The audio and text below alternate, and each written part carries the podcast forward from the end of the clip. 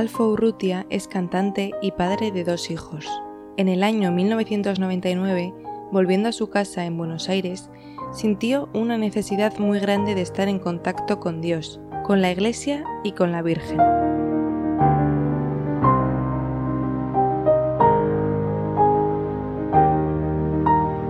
Vidas tocadas por la Virgen. Con Lucía Para.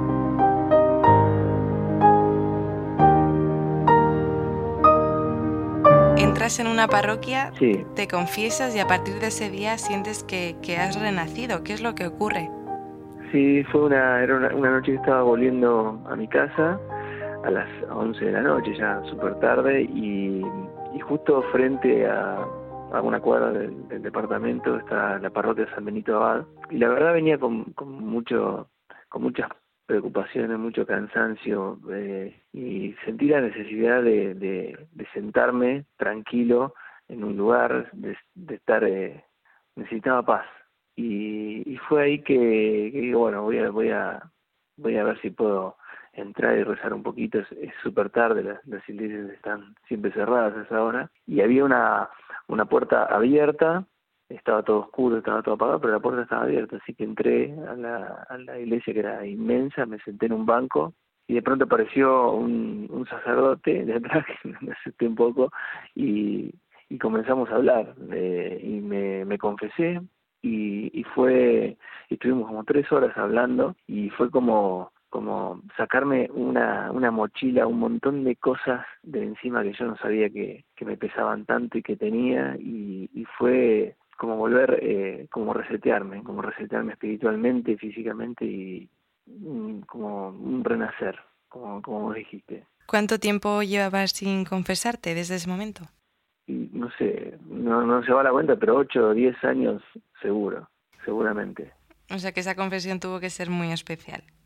Muy especial, muy larga y, sentía que, no paraban de salir cosas de, de adentro que ni, yo sabía que, me pesaban y que me, que me amargaban tanto. En aquel momento también tenías pensado casarte, pero ¿qué es lo que pasó? Porque, bueno, también se te llegó a pasar por la cabeza plantearte la vocación del sacerdocio. Cuando yo estábamos eh, a punto de casarme, a punto de casarnos, y la verdad que salí eh, muy como me pasó algo tan tan fuerte que no podía ni conmigo mismo cuando salí al, otro día. Eh, sentí como, como hasta en, el trabajo una especie de como de descompensación y, y la verdad estaba muy motivado muy eh, conmovido y, no pude seguir adelante con, con, eso porque no podía ni siquiera eh, entender lo que me estaba pasando. Y, y después, bueno, comencé, sentí, yo siempre tengo una imagen mía como que soy el cuarto rey mago, estoy como llegando tarde a todas las cosas, ¿viste? Eh, como diciendo, uy, llegué tarde, el cuarto rey mago no llegó al nacimiento, no llegó a la cruz, no llegó a ningún lado, llegó, pero llegó tarde. Y yo sentí eso como que necesitaba recuperar el tiempo con, con Dios, todo lo que no había hecho lo quería hacer de golpe y eso, bueno, fue una poco una confusión mía y, y fue entonces que me puse a, catequesis, me puse a misionar, eh, me puse a caminar hacia la Virgen y, y, quizás eh, no pude continuar con la relación en ese momento y, y llegué hasta plantearme la vocación de, del, del sacerdocio que, que bueno, después de mucho trabajo me di cuenta que no era eso, sino esa, esa motivación inicial de, de, la conversión. Alfo empezó a peregrinar a la Virgen de Luján recorriendo 50 kilómetros durante 18 horas. Es ahí donde comienza a estabilizarse desde lo emocional y espiritual. ¿Qué significaban las peregrinaciones para ti en aquel momento, Alfo? En aquel momento eh, yo veía la peregrinación como algo muy que no, no, no, no, no podía entender porque era como vos dijiste, 50 kilómetros, casi 18 horas, 20 horas caminando, eh, y hasta que realicé la primera, la primera peregrinación, eh, en esta, en esta motivación espiritual, en este cambio, en esta, en este renacer y, entendí un montón de cosas porque son muchos, muchas horas y se, se emprende un camino que, que no cansa, a mí no, yo no, no, me cansé, pero pasé por muchos, muchos estados eh, en esos 50 kilómetros, eh, desde que hasta llovió, eh, de, estado de un poquito de, cansancio, de rezar, de, cantar, de, bailar, de ir en silencio, de ir acompañado, de conocer gente, de ir solo, de, por ahí ver gente que eh, con distintas motivaciones, que obviamente se van a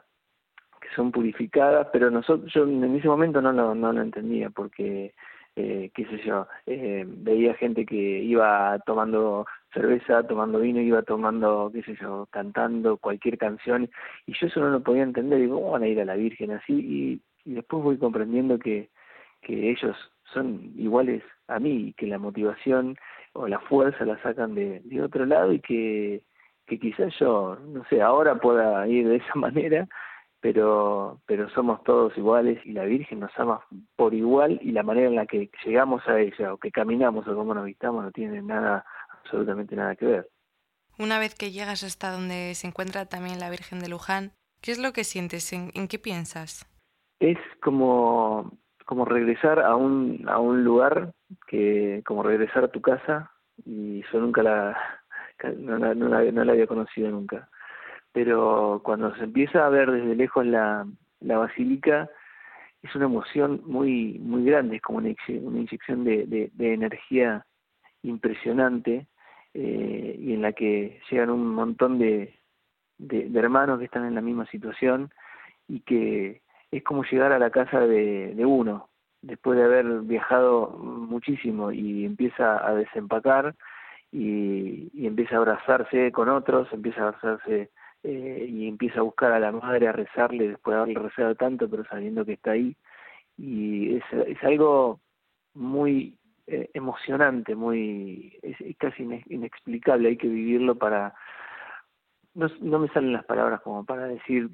qué fue eso, pero fue que sí, seguramente el llegar a casa, llegar a una casa y, eh, llegar a la casa de mamá.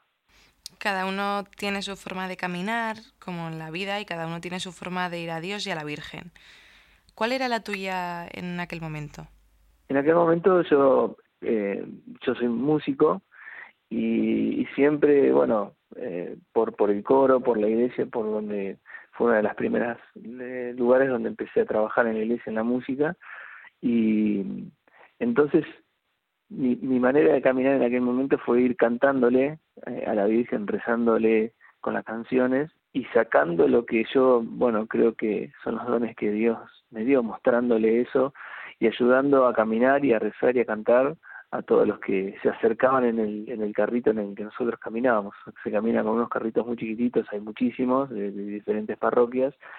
y toda la gente se acerca, o las que vamos, la que va un poquito más lenta que nosotros, eh, los alcanzamos y los acompañamos ese tramo y los que van más un poco más eh, rápido que nosotros los acompañamos en el paso en el camino en que nos en que en los pequeños pasos que nos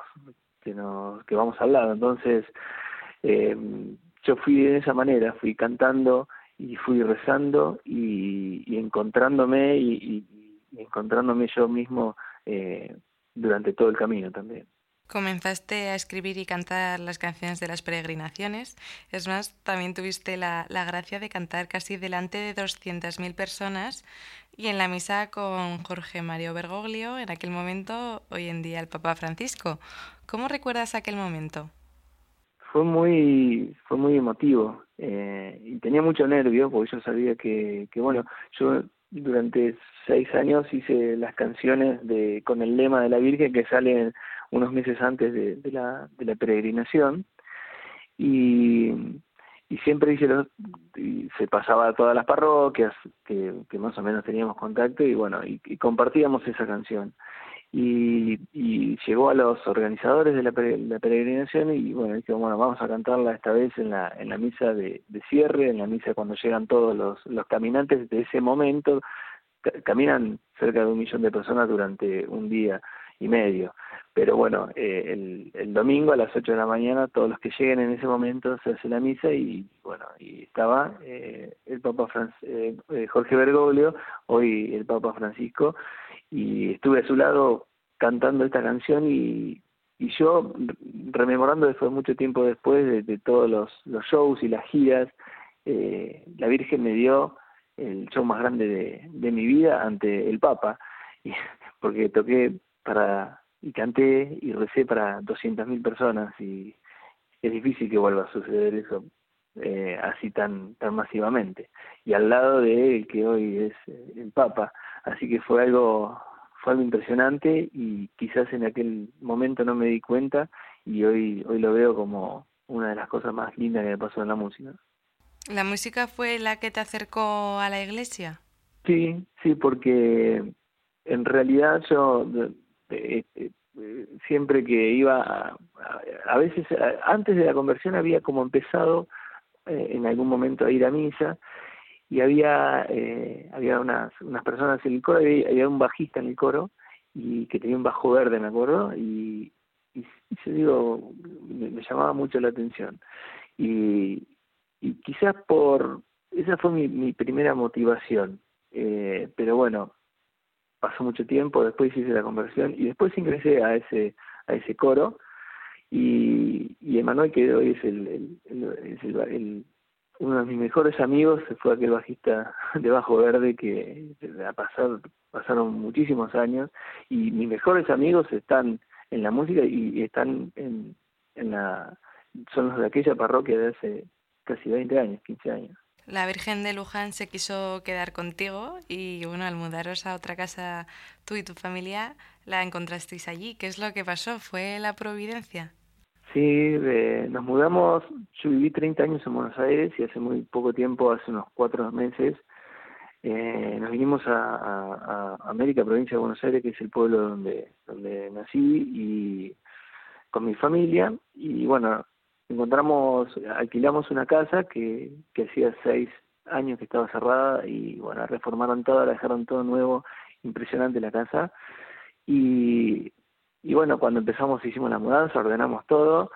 eh, veía que yo que la cocina, eh, el, el aparato de la cocina estaba estaba corrido y yo lo trataba de, de, de, de, como de mover y poner en línea y no podía, bueno, hasta que vino eh, un, y, y perdí un poco de gas, ¿no? Y entonces vino un, gasista y yo metí la mano abajo de la cocina de todo, pero era impresionante. Y, no la podía sacar, estaba como algo trabado y cuando lo cuando logro sacarlo, era una, una virgen de, de Luján de hierro de hace muchísimos años que tenía un poquitito de rota abajo, de unos 9, 10 centímetros y, y para mí fue algo impresionante porque eh, después hablando con la dueña me decía que esa virgen hace muchos años está en la casa y que cuando limpiaron todo no, no, no la pudieron encontrar y que durante eh, lo, los arreglos cuando había que dividir los bienes que estaban ahí los, de, la, los, los hermanos, estaba ahí la Virgen, después no estaba, y, y, y, después tuvieron los pintores, y los pintores y los que arreglaban los albañiles en la casa, y la vieron, pero después no la vieron más. Y quedó abajo, a la cocina es imposible que quede abajo de la cocina. Yo lo tomé como que, bueno, quiso quedarse con nosotros, hoy hice un altar y, y nos acompaña, ahora tiene una velita, una velita prendida y, y está súper feliz escuchándonos. Pues muchas gracias, Alfo, por dar este testimonio de fe y bueno, ten por seguro que la Virgen va a caminar siempre a tu lado. Eso no, no, no tengo, no tengo dudas, eh, porque la verdad es que yo a veces, como nos debe pasar a todos, eh, nos olvidamos a veces de, de, ella durante el día o quizás dos días, pero yo la puse en un, lugar bastante visible y, y, y, y, siempre la veo o le, o le doy un beso. Eh, también aquí hay un lugar muy grande en el que salgo a correr y me encuentro con, con, con ella también en un medio de un bosque que, que y, y siento como que está muy sola y voy a veces y la visito, pero siempre creo que va a estar esperando como cualquier madre. Eh, yo tengo dos, dos, dos palabras, dos momentos muy fuertes de del Evangelio que es que cuando dice Jesús aquí tienes a tu hijo y eso es como muy eh, como muy muy es eh, muy lindo para eso porque yo sé que ahí está mi madre y el momento donde dice bueno esta esta noche estarás cuando está en la cruz estarás a mi lado son momentos muy conmovedores y muy fuertes y que me dan la seguridad de que de que me, me va a estar esperando al final del camino. Qué buena es la Virgen. Pues muchísimas gracias Alfo de verdad. No gracias gracias a vos y, y la verdad que, que me encantó poder compartir este momento y, y poder eh, poder hablar de, de ella porque eh, es, es tan importante que a quien no la conoce pueda acercarse porque ella los, los está esperando, está esperando para, para abrazarlos, para cubrirlo con su con su manto y, y, para abrazarlos en los momentos felices, en los momentos, en los momentos malos. Eh, ella está, ella siempre está y, no hay no hay tiempo para, para cuidar ella.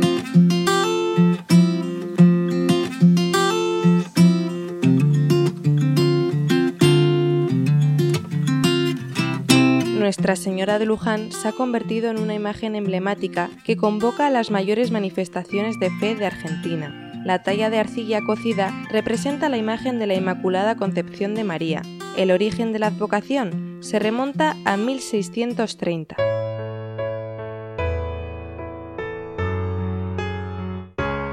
Lucía para. Vidas tocadas por la Virgen.